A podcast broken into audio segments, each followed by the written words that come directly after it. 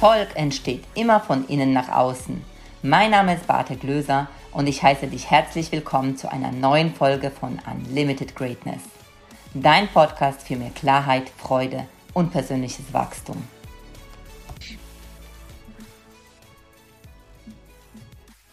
Schön, dass du wieder eingeschaltet hast. Heute zu einer neuen Folge von Unlimited Greatness. Und heute habe ich wieder einen Interviewgast und zwar einen sehr besonderen Interviewgast, wie ich finde. Und zwar habe ich ihn jetzt vor etwa drei Jahren kennengelernt und als Speaker, Trainer, der mich so ein bisschen auch durch die Mangel genommen hat, auf der Bühne in einer Übung so ein bisschen mich in die Enge getrieben, in die Enge getrieben hat, wo ich auch gemerkt habe an diesem einen Tag, das, was er da rhetorisch bringt, das ist unfassbar. Dieser Mann hat so viel zu bieten und ist aus meiner Sicht einer der besten Kommunikationstrainer im deutschsprachigen Raum. Bei mir sitzt Michael Rossier. Herzlich willkommen. Grüß dich, Beate. Ja, ich, äh, du warst ja nicht immer nur Speaker und Trainer, sondern ich habe ge gehört, auch du hast schon erzählt, du warst ja Schauspieler, Drehbuchautor und Regisseur und stehst heute auf deutschen Bühnen und bist da nicht mehr wegzudenken. Also heute natürlich leider in der Zeit, wo wir gerade sind, nicht mehr so viel, also zumindest nicht auf den echten Bühnen, aber auf den virtuellen Bühnen natürlich auch da bist du nicht wegzudenken. Und ich kann mich auch noch erinnern, dass du äh, bei der Speakers Excellence, bei der Redneragentur auch sehr aktiv bist. Und ich weiß nicht mal, ob du sogar beim Vorstand drin bist. Kann das sein oder du schon mal warst? Also Speakers Excellence ist ja eine Firma, da gibt es ja keinen Vorstand. Ich ah. bin im. Vorstand der German Speakers Association. Ah, oh, dann habe ich jetzt der was. Berufsverband der professionellen Redner. Okay. Also wer als Speaker arbeitet, der ist in der German Speakers Association gut aufgehoben. Und Speakers Excellence ist eine Agentur, für die ich viel arbeite. Äh, aber das ist ein Privatunternehmen und die haben keinen Vorstand. Ach, siehst du, da habe ich schon mal gut, da habe ich irgendwas durcheinander gebracht, aber ich wusste eben vorher. Also die German Speakers Association ist sowas wie der Berufsverband für ja, Redner ja. und da engagiere ich mich seit vielen Jahren weil wir haben eine eigene Academy, wo andere Speaker ausgebildet werden. Wir haben viele Treffen. Ich lerne gerade ganz viel von den Kollegen über Online-Meetings, über Technik und so weiter. Wir, wir schließen uns kurz, wir vernetzen uns, wir haben ein Mentee-Programm. Also wir helfen Speakern auf die Bühne und äh, das ist eine sehr erfüllende Tätigkeit und deswegen verbringe ich sehr viel Zeit damit, mich da zu engagieren. Genau, und du bist ja auch ein mehrfacher Buchautor von wundervollen Büchern. Ich habe auch zwei bei mir liegen und natürlich auch eben selbst ein ausgezeichneter Keynote-Speaker. Und woran ich mich auch noch erinnern kann und was mich heute immer noch begleitet ist, du hast ja selbst eine Methode entwickelt, ähm, nach der ich auch noch arbeite, weil sie so wahnsinnig gut ist und hervorragend ist und jede Rede, also gerade wenn Menschen ähm, Angst haben, etwas zu vergessen, wenn du mit dieser Methode arbeitest, dann vergisst du irgendwie nichts, beziehungsweise es macht nichts, wann du anfängst und wann dir etwas einfällt, weil die so vielfältig ist. Jetzt bin ich schon eigentlich mitten im Thema drin. Und da ich ähm, auch viele Hörer sind, sind in diesem Bereich tätig, so Coaches, Speaker und Trainer, und da ist natürlich das Sprechen auch so wahnsinnig wichtig. Vielleicht steigen wir doch gerade mal in dieser Methode kurz rein, weil die ja ein wahnsinniger Mehrwert ist, wenn ihr das, das nutzen würde. Ja, also das müssen wir vielleicht ein bisschen erklären. Die meisten machen den Fehler, dass sie die Sätze vorbereiten, die sie sagen wollen. Also ein Trainer, der bereitet vor, was will er sagen. Und wenn er das Seminar fünfmal gehalten hat, dann hat er fünfmal dieselben Sätze gesagt. Ein, ein Speaker bereitet eine Rede vor und sagt immer dieselben Sätze. Die Sätze leiern aber im Laufe der Zeit aus. Entweder kommt so eine Melodie rein oder es kommen komische Pausen rein oder es wird einfach schlicht langweilig, weil das auf einem tut. Und um dem zu entgehen, gucken wir mal, wie wir das im Alltag machen. Da erzählen wir auch oft dieselbe Geschichte, denselben Vorfall, wir haben was erlebt und haben Besuch und erzählen wieder dieselbe Geschichte. Vom Urlaub erzählen wir manchmal sieben, acht, neun, zehn Mal. Und da passiert das Gleiche nicht. Woran liegt das? Das liegt daran, weil wir im Alltag dieselbe Geschichte nicht immer genau gleich erzählen. Und der Trick, sich dahin zu bringen, ist, denselben Sachverhalt zu erzählen, aber jedes Mal woanders anzufangen. Und das nenne ich Sternsystem. Das heißt, nehmen wir an, ich will eine Geschichte erzählen, dann mache ich verschiedene Sterne mit den Elementen der Geschichte. Und jetzt übe ich, mit jedem dieser Elemente anzufangen. Und wenn ich dreimal mit einem anderen Element angefangen habe, dann kommt irgendwann, sitzt die Geschichte im Kopf. Also was weiß ich, als mein erster Kuss, mein erster Kuss war mit einer 14-Jährigen in Jesolo am Strand in einer warmen Sommernacht. und die 14-Jährige habe ich danach nie wieder gesehen. Dann muss ich nicht mit Jesolo beginnen oder warmer Sommernacht. Ich kann überall beginnen. Mein erster Kurs war mit 14. Ich kann aber auch sagen, Jesolo wird mir bis ans Lebensende in besonderer Erinnerung bleiben. Es kann aber auch sein, manchmal trifft man die große Liebe nie mehr wieder. Und je nachdem, wo das Gespräch landet, habe ich so eine Einfallstraße, über die ich anfange. Das heißt nicht, dass ein Training oder ein Vortrag ähm, beliebig strukturiert wird, dass ich überall anfangen kann. Nein, die Reihenfolge dieser Sterne liegt fest. Also sagen wir mal, der Begrüßungsstern, wer bin ich Stern, was machen wir heute Stern, wo geht's hin Stern. Die Reihenfolge der Sterne liegt fest, aber die Reihenfolge der Sätze liegt nicht fest. Denn wenn ich Sätze vorbereite, dann bin ich ein Schauspieler und das sind wir alle nicht. Ich jetzt vielleicht ein bisschen mehr als die meisten von euch, aber ähm, das wäre mein, mein Tipp, den Text die Rede, das Seminar in Sterne zu unterteilen, die Sterne in eine Reihenfolge zu bringen und dann überall anzufangen. Und das Problem mit dem Vergessen, das haben wir, weil wir das Gefühl haben, wir kriegen einen Pokal für Vollständigkeit. Den kriegen wir aber nicht. Ja, es gibt mündliches Sprechen ist etwas, was sich mit Vollständigkeit beißt.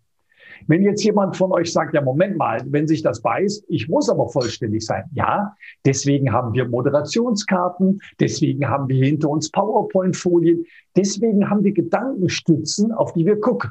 Also, wenn man mit dem Stern arbeitet, dann denkt man, jetzt kommt der Begrüßungsstern. Ich mache meine Begrüßung und am Ende sage ich, so, jetzt gucke ich nochmal auf meine kluge Karte. Ah, ich habe vergessen, wo die Toiletten sind. Wenn ihr hier den Gang dann nehme ich die Toiletten. Aber ich lerne nicht auswendig und habe die ganze Zeit Panik, dass ich nicht erklärt habe, Handys ausmachen, dass ich nicht erklärt habe, wo die Toiletten sind und dass die erste Pause nach eineinhalb Stunden stattfindet. Das ist viel zu viel Wert auf die Vollständigkeit gelehrt, äh, gelegt, weil Vollständigkeit und freie Rede, die beißen sich ein bisschen. Und deswegen brauche ich ein paar Hilfsmittel, wie zum Beispiel eine Stichwortkarte, auf der die Sachinformationen einfach draufstehen.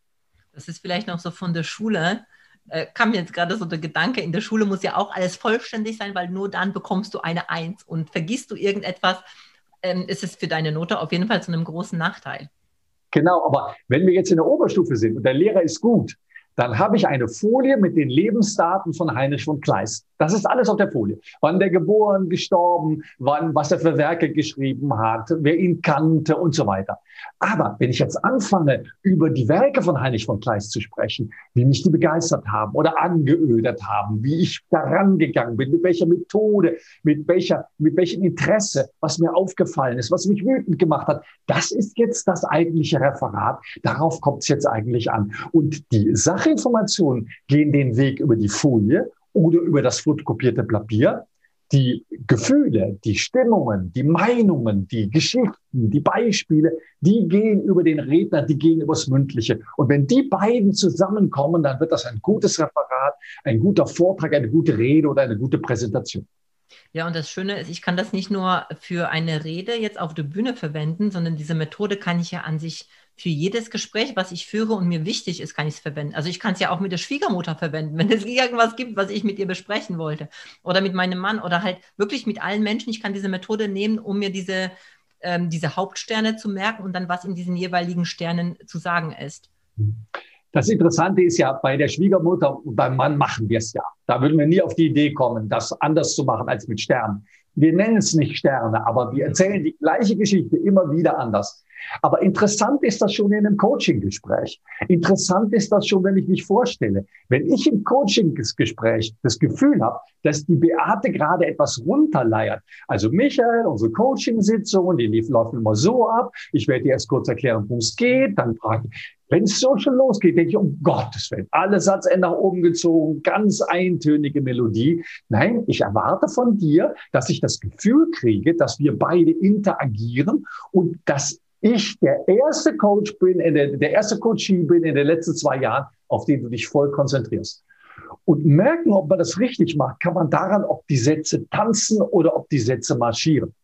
428, 13, 540, 6, 24, 5. Das ist monoton. Mhm. Das ist auswendig gelernt. Das ist Text, das ist Schauspiel. 418, 13, 5, 24, 15, 18, 4, 9, 400. Das sind tanzende Sätze. Kriege ich es hin, tanzende Sätze zu erwischen?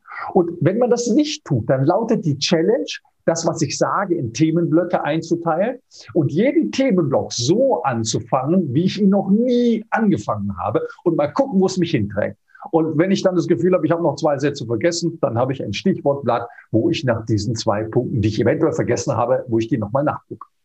Ja, und ich kann mich auch erinnern, was mich damals sehr, sehr fasziniert hat, Michael, also schon abgesehen davon von deinen Gedankentanken-Videos, die ich halt so großartig finde, äh, aber auch damals in diesem Training, du bist wahnsinnig authentisch auf mich rübergekommen. Also ich fand, weißt du, ich habe dich gesehen und ich habe das Gefühl gehabt, du machst das zum ersten Mal für uns. Trotzdem, dass ich natürlich gemerkt habe, dass du wahnsinnig großes Wissen hast und ganz große Erfahrung hast. Aber das war so individuell auf unsere Gruppe bezogen. Und so die Frage oder was mich gerade so stellt, ich glaube, dass diese Methode eben genau auch dafür hilfreich ist, diese Authentizität, dieses authentisch sein, weil es eben nicht vorgelernt ist, auswendig gelernt ist. Und durch diese Übung bist du halt sicher in jedem der Inhaltssterne, oder? Ja, ganz genau. Ja, also das wäre ein ganz schlechtes Gefühl für euch, wenn ihr das Gefühl hättet, es ist auswendig gelernt. Also das mit den tanzenden Sätzen habe ich schon ein paar Mal erzählt. Wenn ja. jetzt die Zuhörer oder Zuschauer ins Internet gehen und hören sich den Vortrag an, dann werden sie das wiederfinden. Aber in dem Zusammenhang, mit dem Satz davor und dem Beispiel dahinter, sage ich das heute zum ersten Mal. Und es gibt noch eine Richtung, in die das interessant ist. Für mich selber. Weißt du, wenn du dir vor, wenn ich einem Normalsterblichen sage, ich gehe jetzt in ein Seminar und werde gleich sieben Stunden reden, dann wird er sagen, Michael, das kann doch keiner durchhalten, sechsmal die Woche. Doch, weil es eben so nicht ist. Ich tauche morgens um neun Uhr in ein lauwarmes Bad ein, aus dem ich um 18 Uhr wieder raussteige. Und mir ist gar nicht so lieb, wenn die Pausen so lang sind. Dann komme ich aus diesem Bad, dann fröstelt mich, dann wird mir kühl. Das heißt, ich springe in ein Becken und ich schwimme. Und das Einzige, worauf ich mich konzentriere, ist dieses Schwimmen. Und das ist für mich die Versicherung, dass mir das auch in 20 Jahren noch Spaß macht. Weil ich vergesse die Zeit. Plötzlich sagt jemand, Michael, du weißt, dass das Essen, oh Gott, wir haben Mittagessen. Wenn es so ist, wenn Seminare so sind, wenn Trainings so sind, sind sie richtig. Wenn ich im Hintergrund eine Uhr beobachte und immer merke, wie der Zeiger, dann wird's furchtbar. Und das kann jeder an sich selber überprüfen. Ist so ein Seminar anstrengend? Bin ich danach völlig ausgelaugt oder bin ich danach angeregt? Eineinhalb Stunden nach dem Seminar, Training oder Coaching darf man ausgelaugt sein. Wenn ich den ganzen Tag gecoacht habe oder trainiert habe, dann bin ich abends alle. Aber nicht in der Minute danach. Nicht, wenn ich die Tür zumache, falle ich in mir zusammen. Wenn ich die Tür zumache, dann bin ich, ach, herrlich. Und dann so langsam merke ich, wie anstrengend das war. Und wenn ich abends dann gut und selig schlafe, ist das ja auch ein herrliches Gefühl. Oh, das kenne ich so gut jetzt gerade, wo du das erzählst, weil bei mir ist es auch so, wenn ich mit den Menschen spreche, dann geht bei mir einfach das Herz auf und ich vergesse die Zeit. Und das ist halt wirklich so auch der Punkt, wo ich gemerkt habe, deswegen liebe ich das, was ich mache, weil es für mich auch wie, ja, wie so eine, einfach für meine Seele gut tut, ja. Und mein Lieblingsspruch stammt von meinem großen Vorbild Hans-Dieter Hüsch. Das ist ein Kabarettist am Niederrhein gewesen, von dem ich alle Vorstellungen gesehen habe. Und der hat irgendwann mal gesagt, ich habe einen großen Fehler ich finde die Leute immer so nett. ich glaube, ich glaube, das gilt auch für Trainer und Coaches und Speaker. Wenn man die Leute nicht mag, wird es schwierig. Ja. Wenn ich denke, kommt wieder so ein Dödel, kommt wieder so ein Verlierer, kommt wieder so einer, der mit seinem Leben nicht zurechtkommt, dann wird es schwierig. Aber wenn man jeden einzelnen Menschen als eine Challenge sieht, hoffentlich kann ich ihm helfen. Vielleicht kann ich ein bisschen, ein Stückchen näher zu ihm kommen. Vielleicht schaffe ich es, ihn zu berühren. Vielleicht schaffe ich es, ihn ein bisschen zu verändern, ihm einen Gedanken mit auf den Weg zu geben. Und das mit sehr viel Ehrfurcht, mit sehr viel Zurückhaltung und mit einer riesen Freude, wenn das denn klappt. Guck mal, das ist drei Jahre her und du hast immer noch die Übungen und Gedanken von dir im Kopf, dann muss ich das ein, so gemacht haben, dass sich das einbrennt. Das heißt, du hast eben gesagt, ich habe dich vorgeführt. Nein, ich habe dir zu einem Erlebnis verholfen, was du dein Leben nicht vergessen wirst. Wenn ich dir das einfach nur erklärt hätte, dann hättest du gesagt, ja, Michael, so ist es. Das wusste ich vorher schon. Nein, Beate, wusstest du nicht vorher schon. Dadurch, dass ich dich in die Sackgasse gefahren habe und du das Gefühl von diesem Moment immer noch spürst, wie du da vielleicht nicht so perfekt weiterkamst, dieses Gefühl trägst du mit und sagst, das wird mir in diesem Leben nie mehr passieren. Und das ist ein gutes Gefühl. Das ist ein Mega-Gefühl. Habe ich etwa gesagt vorgeführt, weil ich habe mich nie vorgeführt gefühlt. Ich habe mich ja, oder, ein bisschen oder, sagen wir mal, in die Enge. In die Enge, ja, ja, genau. Ja. Weil genau, ja. aber das ist so wichtig, weil du sagst, was du gerade sagst, weil das ist tatsächlich, es war so emotional dann für mich, dass ich gesagt habe, hey, wenn ich etwas nicht will, ganz klar, ich sage, hey, bis dahin nicht weiter. Ich habe dir vorher die Übung noch gesagt, ne? Und das waren, du warst ja schon, hast Fragen gestellt, wo ich gedacht habe, hey, warum macht er das? Und dann, aber das, obwohl ich das gedacht habe, habe ich es nicht gesagt. Weil ich hätte ja auch sagen können. Wir können das vielleicht auflösen, was wir gemacht haben. Ja. Also ich habe dich mit Stichworten konfrontiert. Das ist eine Schlagfertigkeitsübung, bei der es verschiedene Stufen gibt. Du hattest ein bisschen gewartet und dann waren wir bei Stufe 4. Stufe 4 kommen jetzt echt harte Begriffe. Und ich habe ein paar sexuelle Begriffe benutzt, über die man eigentlich so in der Öffentlichkeit nicht spricht. In der Hoffnung, dass du sagst, Michael, da ist jetzt eine Grenze. Darüber will ich nicht reden. Stattdessen sind die meisten Menschen erschrocken. Oh Gott, was soll ich denn jetzt sagen? Ich kann doch nicht über diesen sexuellen Begriff reden, ja? Ich habe Menschen mit, mit einem riesen Firmen, die dann plötzlich anfangen zu stottern. Also Penis ist ein, ein, ein, ein männlich, wo ich sage, hör mal, du willst doch gar nicht darüber reden. Sagt er, nein. Ich sage, warum tust du es dann? Ja, sagt er, blöd, ne? Ja, genau. Weil wir denken, wir sind in so einer exponierten Situation. Wir müssen jetzt funktionieren. Und zum Funktionieren heißt eben auch, dass ich manchmal sage, nein, jetzt funktioniere ich nicht. Nur Michael, weil du hier gerade so ein nettes Spiel mit mir machst, gehe ich dir nicht auf dein Leib. Darüber rede ich nicht. Im Alltag wird das ganz leicht. Wenn ich im Alltag jetzt sagen würde, Beate, wie oft hast du so Sex in der Woche? Dann würdest du sagen, spinnst du? Hast du sie noch alle? Was fragst du mich denn? Wie lange kennen wir uns denn, dass du dich so eine Frage trauen darfst? In einem beruflichen Umfeld meinen wir sehr oft, wir müssen auf alles eine Antwort geben. Wir müssen uns sofort rechtfertigen, verteidigen, erklären. Und die Antwort ist ganz klar. Nein, das müssen wir nicht.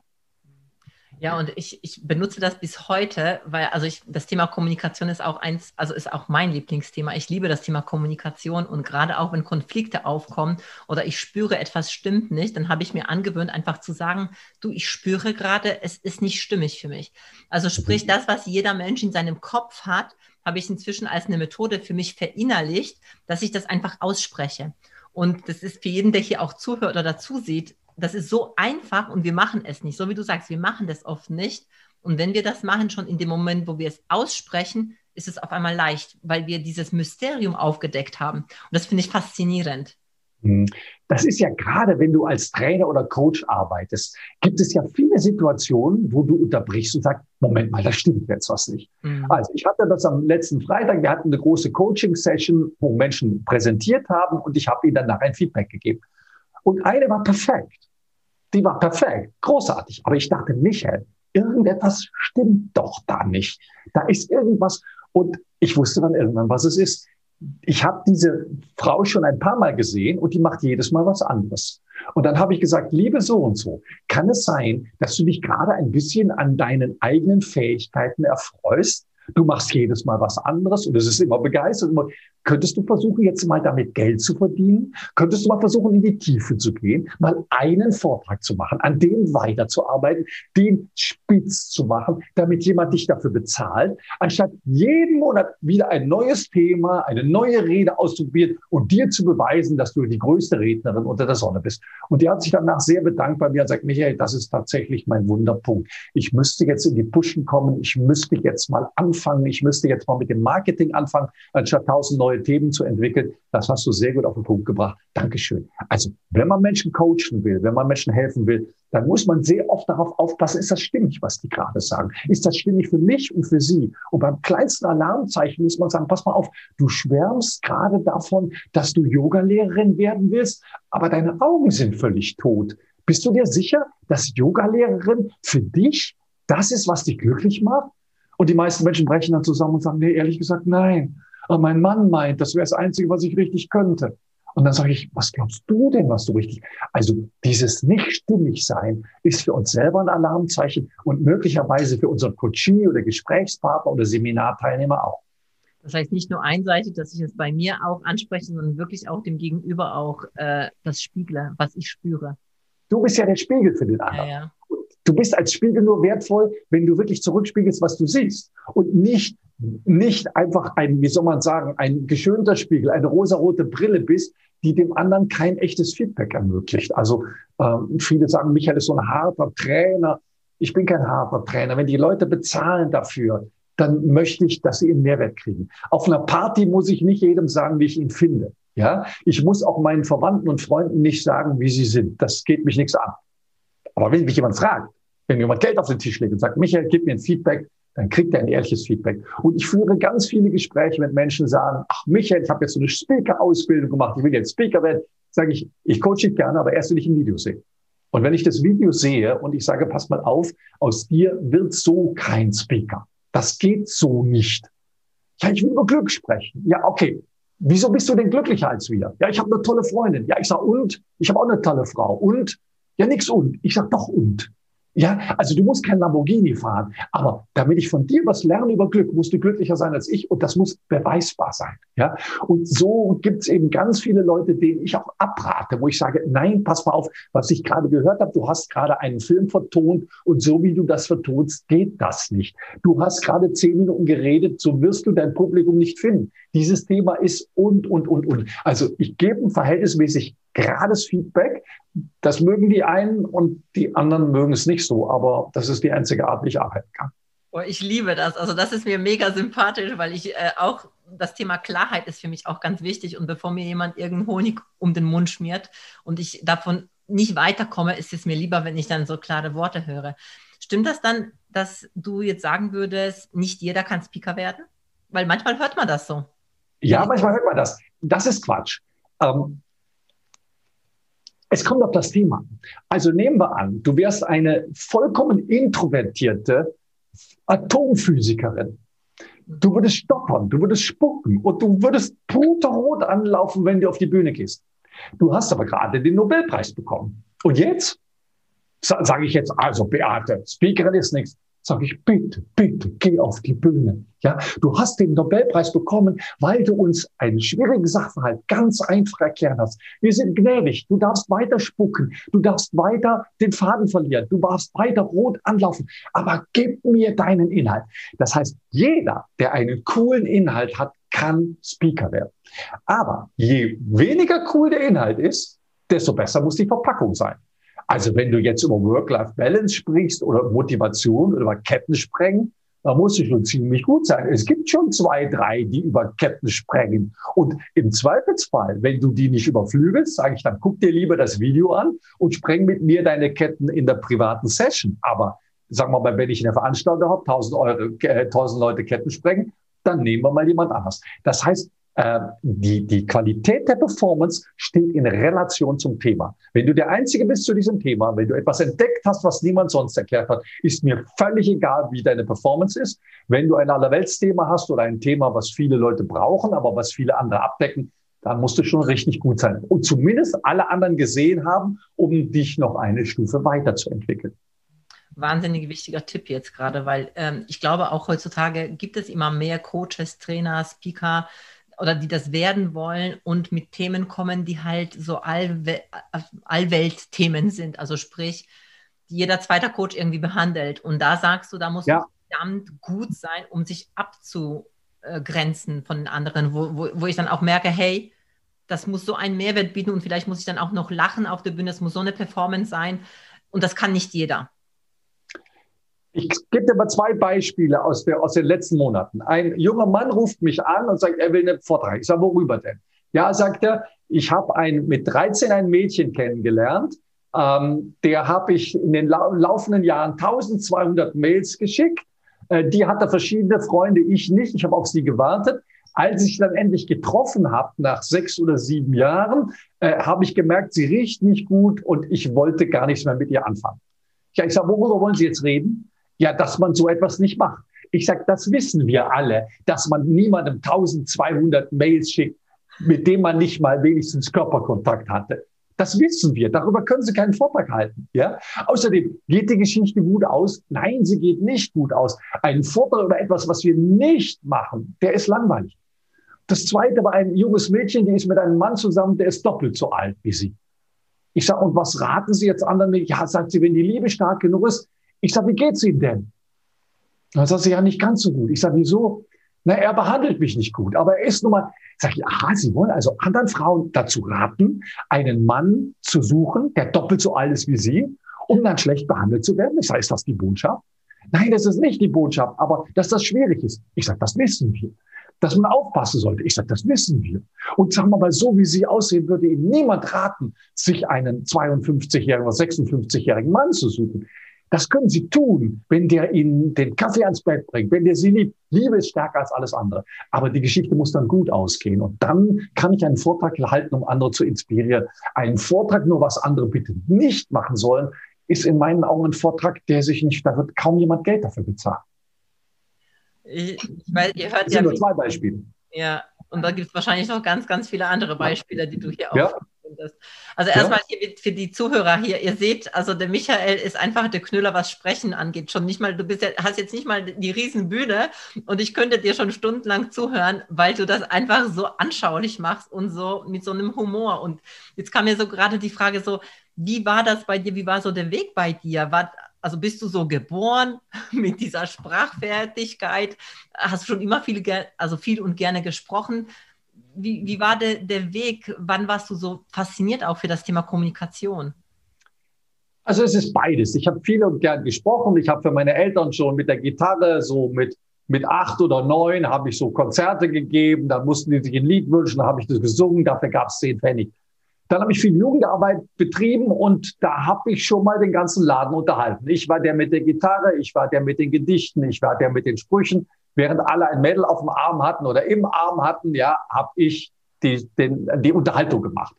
Und dann kam die Schule, da habe ich ein Theaterstück, sollte ich mitspielen und da habe ich die komische Rolle gespielt. Und ich weiß nicht, ob du das nachvollziehen kannst, aber das kann süchtig machen. Ja, du bist in der Stadthalle in Viersen und 600 Menschen lachen sich über dich kaputt. Und wenn sie dir in der Fußgängerzone wieder begegnen, dann lachen sie weiter, weil sie dich wiedersehen. Ja, und dann gab es ein paar Wochen später noch eine Vorstellung und dasselbe wieder. Und dann habe ich gesagt, das will ich beruflich machen. Ja, und das hat dann ein bisschen gedauert von einer niederrheinischen Kleinstadt an eine Schauspielschule in München. Das ist ein langer, langer Weg. Ja, und manchmal habe ich zwischendurch gedacht, ich komme da nie an. Aber ganz ehrlich gesagt, wollte ich dabei gar kein Schauspieler werden. Das war die Idee meiner Mutter, die gesagt hat, wenn du Kabarettist werden willst, dann lerne das bitte. Also habe ich den Prinzen von Homburg gelernt und den Hofmarschall von Kalb. Aber der Gedanke war immer, ich will eigentlich Kabarettist werden. Und heute sage ich, dass ich Kabarettist bin. Es wird aber ein bisschen anders bezahlt. Das heißt, ich bin nicht abends im Kellertheater, sondern ich bin tagsüber auf einer Firmenveranstaltung. Aber im Grunde genommen versuche ich ein paar Tipps für den Alltag so zu verpacken, dass man entweder getroffen ist, berührt ist oder dass man unterhalten ist. Aber interessiert hat mich das schon immer. Es war die erste Jugendleiterfortbildung auf das Schloss, Schloss Neuerburg. Und da war ein Büchertisch und die Bücher waren alle viel zu teuer. Ich war 15, ich konnte mir das alles nicht leisten. Aber da lag ein Buch, Kabarett mit Jugendlichen, 16 Mark 80. Und ich bin die ganzen fünf Tage da rumgeschlichen. Die anderen Bücher haben mich nicht interessiert. Dieses Kabarett, mit, und das habe ich mir natürlich gekauft, dieses Buch. Es war ein blödes Buch, aber darum ging es gar nicht. Das hat mich schon immer fasziniert, mehr als alles andere. Nicht die Gruppenpädagogik und die Abenteuerspiele, sondern dieses Kabarett mit Jugendlichen. Und von daher ist mein Weg, auch wenn da eine große Schlangenlinie war, letzten Endes genau an dem Punkt ausgekommen, wo ich hin wollte, auch wenn ich das, als ich losgezogen bin, noch nicht gewusst habe. Und wie kam dann der, also du hast ja dann Schauspiel gemacht, äh, du hast Regisseur ja, ging damit los, dass meine Schauspiellehrerin gesagt hat, als ich fertig war, wollte die nicht, dass ich die Schule verlasse. Und dann hat die eines Tages, weil der der Sprecherziehungslehrer nicht da war, hat gesagt, Michael, das machst jetzt du für die Untergruppe. Habe ich gesagt, ich? Ja, du. Und dann habe ich es gemacht. Ja, und dann habe ich es gemacht für den ersten Radiosender, dann kam der erste Fernsehsender, dann habe ich die ersten Moderatoren gecoacht, dann kamen die ersten Firmenchefs dazu. Und irgendwann kam dann der Thorsten Havner, den du auch kennst, und hat gesagt, Michael, so geht das jetzt nicht weiter. Äh, wie sage ich, Thorsten, es geht prima weiter. Nein, sagt er, du verdienst zu wenig. Ich sage, verdiene überhaupt nicht zu wenig. Ich verdiene 600 Mark am Tag, das ist super. Nein, sagt er, weißt du, was die anderen verdienen? Dann hat er mir gesagt, was die anderen verdienen. Dann hat er gesagt, du musst zu Speakers Excellence in die Agentur und du musst in die German Speakers Association. Das habe ich gemacht. Seitdem weiß ich, was die anderen verdienen. Und mein, meine, meine, mein Umsatz hat so ein bisschen eine Exponentialfunktion an dieser Stelle, weil ich einfach gelernt habe, dass es da einen Markt gibt, der noch ganz anderen Gesetzmäßigkeiten folgt an dem, was ich so, als, als das, was ich so mache. Und gleichzeitig machst du immer noch das, was du liebst. Das ist, das ist ja das Hervorragende. Und ja, ich weiß ja, ich weiß ja, wenn ich morgens losziehe, gar nicht, wie viel ich, wie viel ich verdiene. Ja, ob das jetzt eine Gruppe von 16-jährigen Schülern ist, die Schulfernsehen machen, ob das Volontäre von bayerischen Privatsendern ist oder ob das der Vorstand eines DAX-Konzerns ist. Ich weiß nicht, meine Frau weiß, was ich verdiene. Ich weiß was ich, nicht, ich weiß nicht, was ich verdiene manchmal vormittags, weil das hat mit meinem Spaß nichts zu tun. Ja, also wenn mir der Vorstand nicht liegt, dann coache ich den nie mehr wieder. Und wenn die 16-Jährigen mich nicht wollen, dann gehe ich da auch nie wieder hin. Aber es hängt nie vom Geld ab, sondern es hängt immer von meiner Lust ab. Und das ist ein großes Privileg, das zu machen können, wozu man Lust hat. Am Ende des Jahres gehe ich mit meiner Frau die Firmen durch, für die ich gearbeitet habe. Und dann erinnert meine Frau mich daran, wo ich mich geärgert habe. Kannst du dich erinnern, wie wütend du? Ja, weiß ich. Oh, da gehen wir nicht mehr hin. Und dann gehe ich nicht mehr dahin. Weißt, und wenn du das 30 Jahre machst, dann hast du keine blöden Kunden mehr oder fast keine blöden Kunden. Und das ist ein gutes Gefühl. Wow, das ist auch schon mal ein geiler Tipp am Rande für jeden Unternehmer, für jeden auch Coach und Trainer, ne? zu sagen, okay, guck mal wirklich, mit wem du zusammenarbeitest, weil ja. es sicherlich an der einen oder anderen Stelle Menschen, wo du sagst, äh, will ich wirklich die coachen? Genau, also es geht, irgendwann gibt es auch den Punkt, wir passen nicht zusammen. Ja. Und es sind auch schon Menschen hier gegangen nach einer halben Stunde oder dreiviertel Stunde. Oder ich habe Menschen beim zweiten Mal gesagt, dass sie nichts lernen können bei mir oder dass ich der Falsche bin. Das passiert.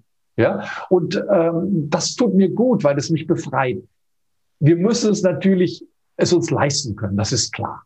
Und wenn ich dir sage, wie viel Staub ich gefressen habe in meinem Leben und wie viele Dinge ich in meinem Leben gemacht habe, die nicht, aber sagen wir mal so, die, die Wissenschaftler sagen uns so alles über 60.000 Euro im Jahr aufwärts, da kann ich jetzt anfangen, mir das auszusuchen. Unter 60.000 Euro muss ich die Dinge machen. Ja, da habe ich am Staatsinstitut zur Ausbildung von Realschullehrern habe ich Stimmbildung und Sprecherziehungsunterricht gegeben. Da musste ich am Montag und Dienstag fünfmal zwei Stunden dasselbe Seminar geben und das jedes Jahr.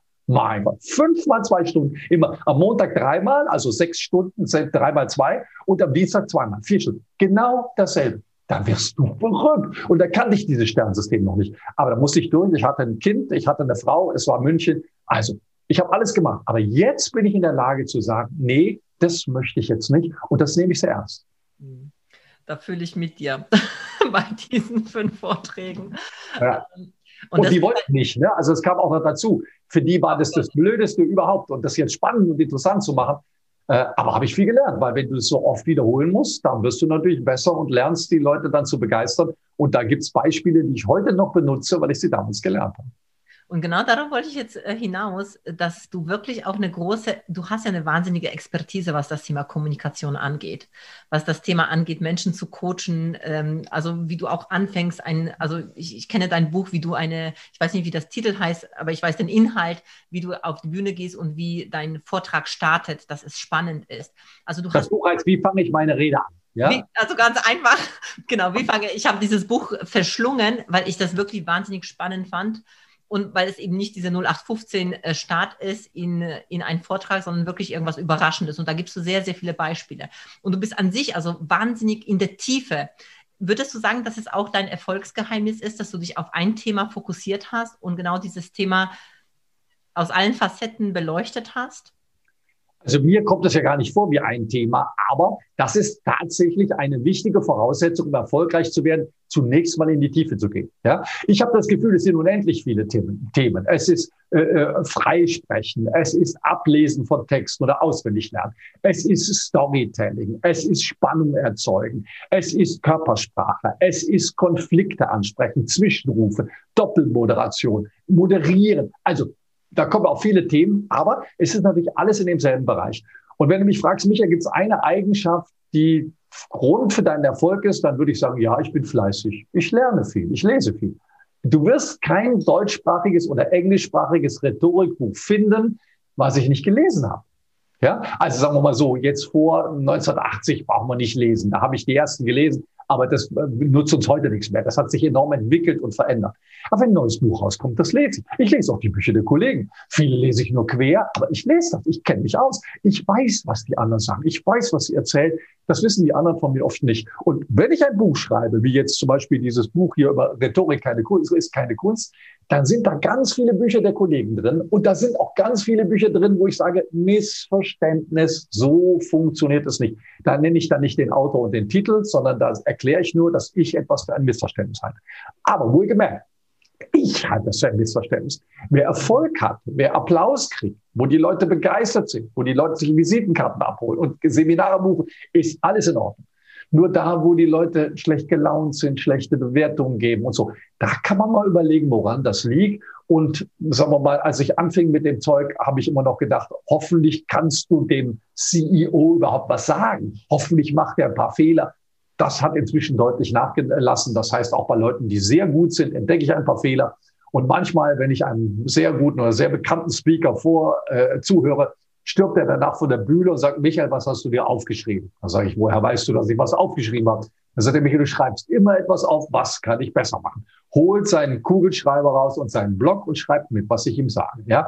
Und dafür bin ich sehr dankbar, dass ich auch in der Community einen ganz guten Ruf genieße, dass ich eben auch dann so genau hinhöre, dass ich sage, pass mal auf, da sind zwei Dinge, da kannst du mal drüber nachdenken. Er muss es ja so nicht machen. Aber ich habe nicht nur zugehört, ich habe aufgepasst und das weiß der sehr zu schätzen und ich weiß sehr zu schätzen, dass er mich danach fragt. Das heißt, es sind viele Themen einerseits, andererseits sind sie alle unter dem Thema Kommunikation und du schaust dir einfach, was es alles auf dem Markt gibt. Du guckst dir die Leute und schaust immer diesen Aspekt Verbesserung. Also ja, nimm, nur mal, nimm nur mal das Beispiel Konflikte. Ja, also die ersten Bücher, die ich über Konflikte gelesen habe, waren ganz schrecklich. Also das erste Thema ist, die definieren nur. Also wenn ich jetzt Eskalationsstufen benennen kann, kann ich noch nicht jemandem helfen, wenn er in einer Eskalationsstufe ist. Ja, das heißt, benennen ist es noch nicht. Das zweite ist, ganz viele Menschen behaupten irgendetwas. Wir haben mal gelernt, wenn wir einen Kugelschreiber oder einen Bleistift zwischen die Mundwinkel klemmen, dass wir dann bessere Laune haben. Das Dumme ist, das stimmt nicht. Wir haben mal gelernt, dass wir nur zehn Prozent des Gehirnes nutzen. Aber das stimmt nicht. Wir haben mal gelernt von Amy Cuddy, Power Posing, dass wenn wir uns kraftvoll hinstellen, dass dann irgendwelche Botenstoffe ausgestoßen wird. Aber das stimmt nicht. Das heißt, das ist das zweite Problem. Vieles, was ich lese, stimmt nicht.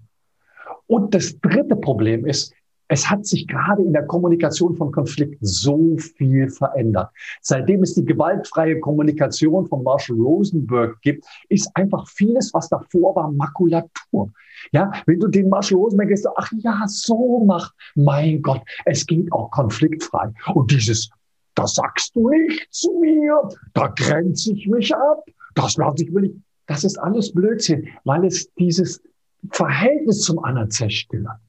Natürlich sollte ich mich abgrenzen. Natürlich sollte ich mir nichts gefallen lassen. Aber ich soll mich doch nicht von der Emotion des anderen anstecken lassen. Nur weil der jetzt sauer ist, bin ich auch sauer. Ja, und sagen wir mal, nachdem Marshall Rosenberg das alles so wunderbar erklärt, ich bin da nicht mit allem einverstanden, aber es hebt die ganze Konfliktkommunikation nochmal wieder auf eine ganz andere Ebene. Und Beate, ich bin ziemlich sicher, dass da noch ein paar Ebenen kommen. Das heißt, ich freue mich über jeden, der da forscht, der guckt, der entwickelt, der neugierig ist, weil ich glaube, dass wir in der Kommunikation noch wesentlich weiterkommen als der vierjährige Empfänger von Friedemann Schulz von Thun. Der war vor 25 Jahren war das geil, war das das Als ich das gelesen habe, bin ich vom Liegestuhl aufgesprungen und habe gesagt, hey, super. Aber das geht heute viel, viel weiter und da gibt's viel, viel mehr neue Erkenntnisse noch, die jemand, der sich damit beschäftigt, kennen sollte.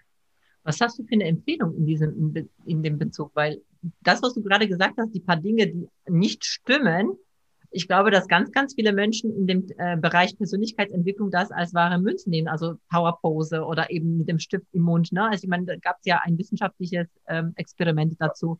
Und das, wir wissen ja jetzt, diese Sachen, diese Sachen, dass du dich umdrehst, ja, ja. Dann, dann fokussierst du das, dann drehst du dich nochmal und kommst weiter. Das liegt nur ran, weil der Muskel den Muskel ausdehnt. Das klappt immer. Oh, ohne jegliches Mentaltraining.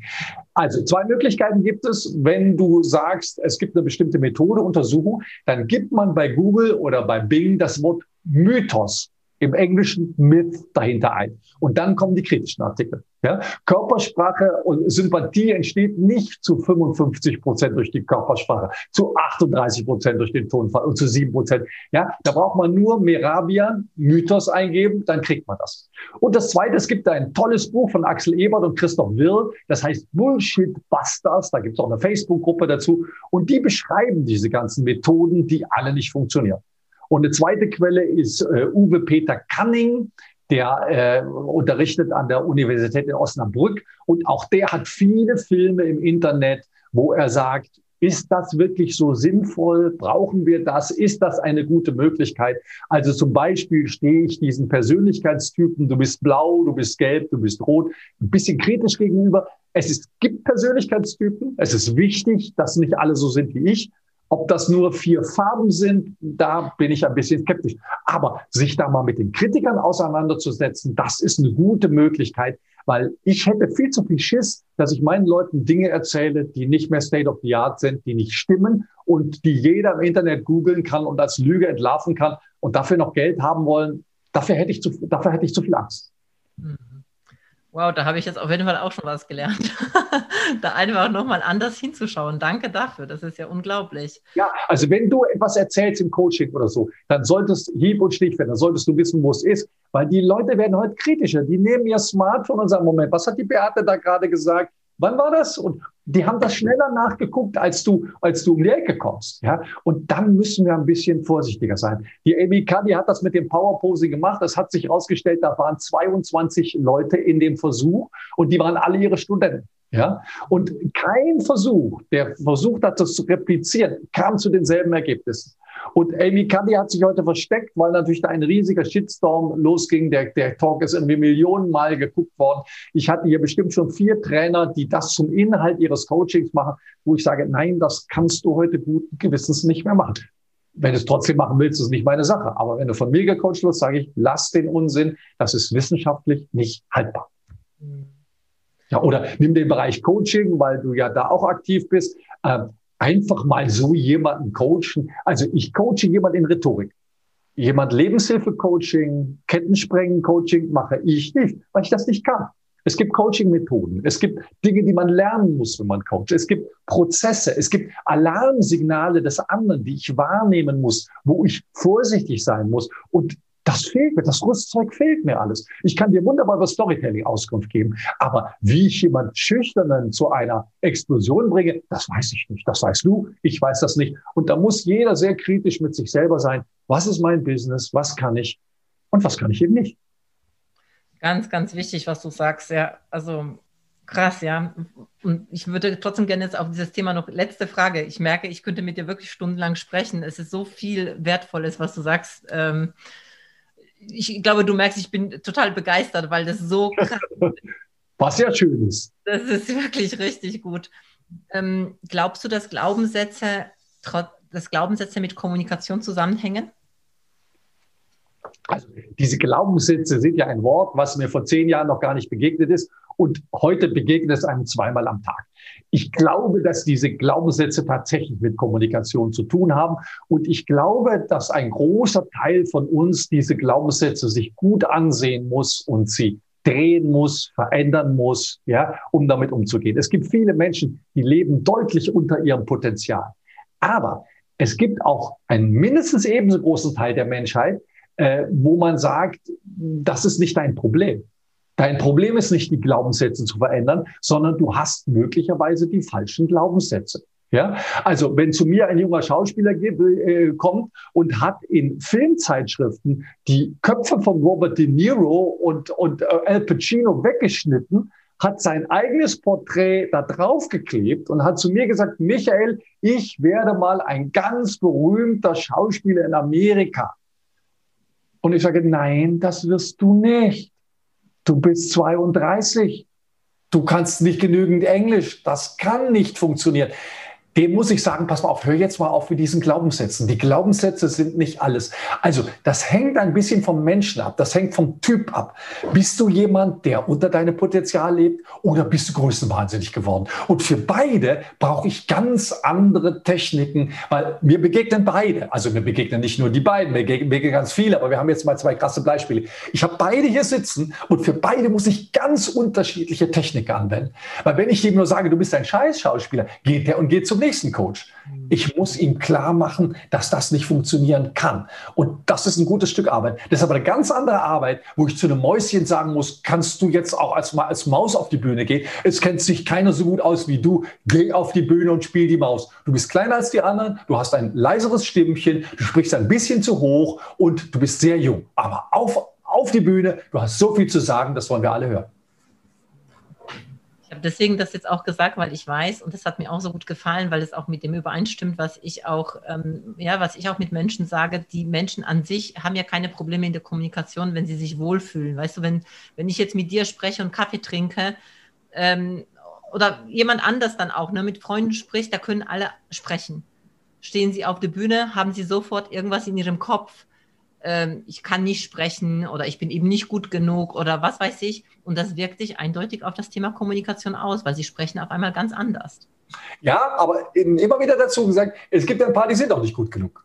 Ja, also es gibt ja, das, es, und wenn es nur ein Prozent sind, es ja, gibt ja. immer ein paar, es gibt eine Menge Menschen, die denken, ich bin nicht gut genug. Mhm. Vielen von denen können wir helfen, dass sie gut genug sind, aber es gibt immer welche, die sind wirklich nicht gut genug und die begegnen mir genauso wie die anderen. Und es ist wichtig, das immer in einem Satz zu sagen. Also dieses Pushen ist keine Hilfe für alle, ja, weil wenn ich jemand, der größenwahnsinnig ist, auch noch pushe, dann werden jede Menge Menschen gelangweilt, ärgern sich, vertun ihre Zeit und sagen, Michael, was hast du denn da getan? Ja, ich mache zum Beispiel auch kaum Bewertungen bei Amazon, weil hier kommen zwei Bücher die Woche. Wenn ich jetzt überall Gefälligkeitsbewertungen mache, dann glauben die Leute mir nichts mehr. Du sagst, Michael, du hast mir dieses Buch empfohlen. Das ist blöd. Ja, sag ich, ich kenne den. Das also nur weil du den kennst, lässt du mich ein Buch lesen über Stunden, was schlecht ist. Also das kann ich nicht machen. Deswegen, wenn ich ein Buch poste, wenn ich eine Empfehlung poste, dann ist es wirklich eine Empfehlung, äh, die mir wirklich am Herzen liegt. Und ansonsten mache ich es nicht. Gibt es die perfekte Rede? Habe ich das schon gefragt? Was denn? Gibt es die perfekte Rede aus deiner Sicht? Ähm, naja, also äh, die perfekte Rede, da hat der Hans-Uwe Köhler eine ganze, ein ganzes Buch drüber geschrieben. Das lässt sich nicht in zwei Sätzen sagen. Aber es gibt drei Kriterien. Hat sie mich berührt? Mhm. Habe ich vielleicht ein Tränchen im Auge? Oder habe ich schall gelacht und habe mich köstlich amüsiert? Oder habe ich was gelernt, was ich vorher nicht wusste? Und ich dachte, beate, das wusste ich nicht. Also wenn es neu ist oder unterhaltsam oder berührend oder am besten alles drei, dann ist es die perfekte Rede. Geil, super cool. Michael, wenn jetzt die Leute äh, kommen und sagen, wow, also der Michael, was der da heute losgelassen hat, das ist ja unfassbar. Wie können Menschen mit dir zusammenarbeiten? Was ist so der Weg? Also zunächst mal guckt man mal bei Google und gibt mal meinen Namen ein oder bei YouTube. Da gibt es ganz viele Filme, da gibt es zwei wunderbare Gedankentankenvorträge. Ja, also das macht Spaß. Und wenn man ein besonderes Thema hat, also zum Beispiel bei Udemy habe ich einen Kurs, wie man Texte vorliest, wie man Märchen vorliest wie man vertont, wie man Texte vorträgt, wie man Geschichten in Seminaren erzählt. Auch das ist eine Empfehlung. Und der zweite Schritt ist dann mal auf meine Website zu gehen, michael-rossi.com. Da gibt's Videokurse, da gibt's Coaching-Angebote, da gibt's Seminare. Also man muss heute nicht mehr die ISBN-Nummer einblenden. Man gibt den Namen ein und findet alles. Also äh, sagen wir mal so, wer, wo man den Namen eingibt und der wird nicht gefunden, der macht irgendetwas falsch oder hat einen Doppelgänger. Und dann empfehle ich, vielleicht hat man so einen Mittelnamen, ja, so einen Buchstabe in der Mitte. Klaus J. Fink, ja. Klaus Fink gibt's vielleicht mehrere, Klaus J. Fink gibt's nur einen. Also man sollte gefunden werden und man findet mich auch. Und da das ja auf vielen Wegen geht, viele Podcasts, Videos, äh, muss man nur gucken, was für ein Thema interessiert mich denn. Und äh, wenn das alles nicht hilft, dann macht man einen Telefontermin aus und kann mit mir telefonieren. Ganz einfach. Und es ist schon auch so, dass du, wenn ich das richtig verstanden habe, auch Speaker wirklich auch coachst, um dann einen Vortrag zu entwickeln oder ähm, auf der Bühne zu stehen, also mich, mich rief ähm, vor ein paar Wochen eine junge Dame an und sagte, Hausier, ich habe jetzt einen Ghostwriter für mein Buch und ich möchte jetzt, dass Sie mir meine Rede schreiben. Machen Sie das? Nein, sage ich, mache ich nicht. So einfach ist es nicht. Sie wollen sich jetzt von mir eine Rede schreiben lassen und die dann perfekt funktioniert. Das kennt kein Mensch auf der Welt. Gucken wir uns das mal an. Also ein guter Speaker hält 100 Vorträge im Jahr. Die Rede sollte ungefähr zehn Jahre tragen. Mal 3000 Euro für den Vortrag. Wir reden von einem Betrag von drei Millionen. Ich mache das für 10 Prozent. Für 300.000 Euro schreibe ich die perfekte Rede. Nein, aber was ich tue ist, jemand kommt mit einer Idee, einem Zettelkasten, einem Buch, einer halbfertigen Rede, einem Vortrag in der Küche. Da kommt hier hin und sagt, Michael, das sieht noch nicht so aus wie bei Hans-Uwe Köhler oder Sabine Askelon. Da sage ich, daran arbeiten wir jetzt. Das kann man virtuell machen, das kann man live machen. Das heißt, ich coache tatsächlich Vorträge, ich bereite Menschen auf Castings vor, ich bereite Menschen auf Pitches vor, wenn sie sich irgendwo bewerben. Das ist hier mein Tagesgeschäft und da bin ich ganz erfolgreich. Aber die Arbeit muss derjenige schon selber leisten. Ich bin immer derjenige, der nörgelt. Aber möglicherweise geht es immer um eine Stufe weiter, bis am Ende dann ein toller Vortrag rauskommt oder ein tolles Gedankentankenvideo. Und da kann man ja an den Kommentaren sehr gut sehen, ob es funktioniert hat oder nicht. Großartig. Danke dafür. Ich komme jetzt schon zum Schluss zu, den, äh, zu der Frage-Antwort-Runde, lieber Michael. Und zwar, wann fühlst du dich persönlich herausgefordert? Wenn ich eine fremde Sprache spreche. In Englisch auf der Bühne, das ist für mich eine Herausforderung. Das soll ja genauso gut werden wie Deutsch. Und da ich nicht so viel habe, wenn ich jetzt zwei Monate kein Englisch gesprochen habe, ich habe mir das in den letzten Jahren mühsam angelernt, weil ich nach England wollte und nach Amerika wollte. Also ein englischer Vortrag ist für mich eine echte Herausforderung. Was magst du besonders gerne an dir? Dass ich die Dinge so positiv sehe. Ja, ich werde oft reingelegt. Ich äh, habe in meinem Leben schon ganz vielen Firmen zusammengearbeitet, die pleite gegangen sind und die mir noch ganz viel Geld schulden. Ich verliere oft Geld und meine Frau sagt, jetzt musst du dir auch nach Österreich noch umsonst ein Buch schicken, was dich allein sieben Euro Porto kostet. Also ich bin unerschütterlich positiv und das führt zwar manchmal zu finanziellen Verlusten, aber mein Leben macht mir deutlich mehr Spaß, weil ich wenig Angst habe und einfach denke, die Welt ist positiv und wenn, wo sie das noch nicht ist, wird sie besser. Und so ein Buch wie das von Hans Rossling, ja, über, über diese Tatsache, dass die Welt tatsächlich immer besser wird, das ist so meine Bibel, wo ich sage, äh, das ist sehr schön, dass es, ja, Factfulness heißt es, ja, das ist sehr schön, dass die Welt wirklich besser wird. Was für eine schöne Einstellung. Wie verbringst du deine Freizeit am liebsten? Ähm, also meine Zeit verbringe ich so, ich habe, ich spiele ab und zu mal Computerspiele, das mache ich gerne, ja. Für Tropico 6 gibt es jetzt irgendwie ein neues Add-on, das werde ich bald spielen. Aber ich arbeite tatsächlich sehr viel. Das heißt, wenn meine Frau abends schlafen geht, dann schreibe ich noch ein Kapitel oder spreche noch was ein oder ja, mir macht meine Arbeit, macht mir wahnsinnig Spaß, auch Bücher zu lesen zu meinem Thema. Also ich verbringe schon sehr viel Zeit mit meinem Beruf, weil ich dafür lebe. Aber natürlich auch Computerspielen und meine Familie. Also wenn mein Sohn Tennisturnier hat oder wenn wir zusammen joggen, wir gehen jetzt beim Shutdown, gehen wir zu dritt joggen, äh, Mutter, Vater und Kind. Und das sind sehr schöne Momente. Äh, auch mit meinem Sohn mal was zu spielen. Brettspiele machen wir viel. Also Spielen spielt in diesem Haushalt eine ganz große Rolle. Schön. Letzte Frage. Hast du ein Lebensmotto? Wenn ja, welches? Ein Lebensmotto, das ist schwer, das alles. Reinhard May hat mal gesagt, und es passt, was ich mir denke, auch wenn ich mich sehr beschränke, nicht auf einen Knopf an meiner Brust. Also das Lebensmotto ist möglicherweise, dass es immer wieder weitergeht, dass ich noch so sehr im Tränental stecken kann, dass es noch so furchtbar wird. Ich weiß einfach durch das, was ich bisher im Leben erlebt habe, dass die Sonne wieder kommt. Und das ist ein gutes Gefühl, ja. Du weißt, ich meine, dieses Corona lässt einen schon manchmal verzweifeln, aber man weiß, wir werden eines Tages stehen und darüber lachen. Das ist ganz sicher. Das war immer so. Warum sollte es diesmal anders sein? Und das gibt mir große Kraft zu sagen, warte noch ein bisschen, das Lächeln, die Sonne kommt und dann geht's wieder weiter. Was für schöne Abschlussworte. Ich hätte das jetzt nicht besser beenden können. Lieber Michael, vielen, vielen Dank, dass du zu Gast warst hier in diesem Podcast. Und wenn es dir, lieber Zuhörer, lieber Zuschauer, gefallen hat, dann gib uns gerne eine Bewertung. Schreib was dazu, wenn du Fragen hast. Und ich danke dir fürs Zuhören. Es hat sehr viel Spaß gemacht. Dankeschön. Tschüss, Michael. Danke dir. Tschüss. Vielen Dank fürs Zuhören.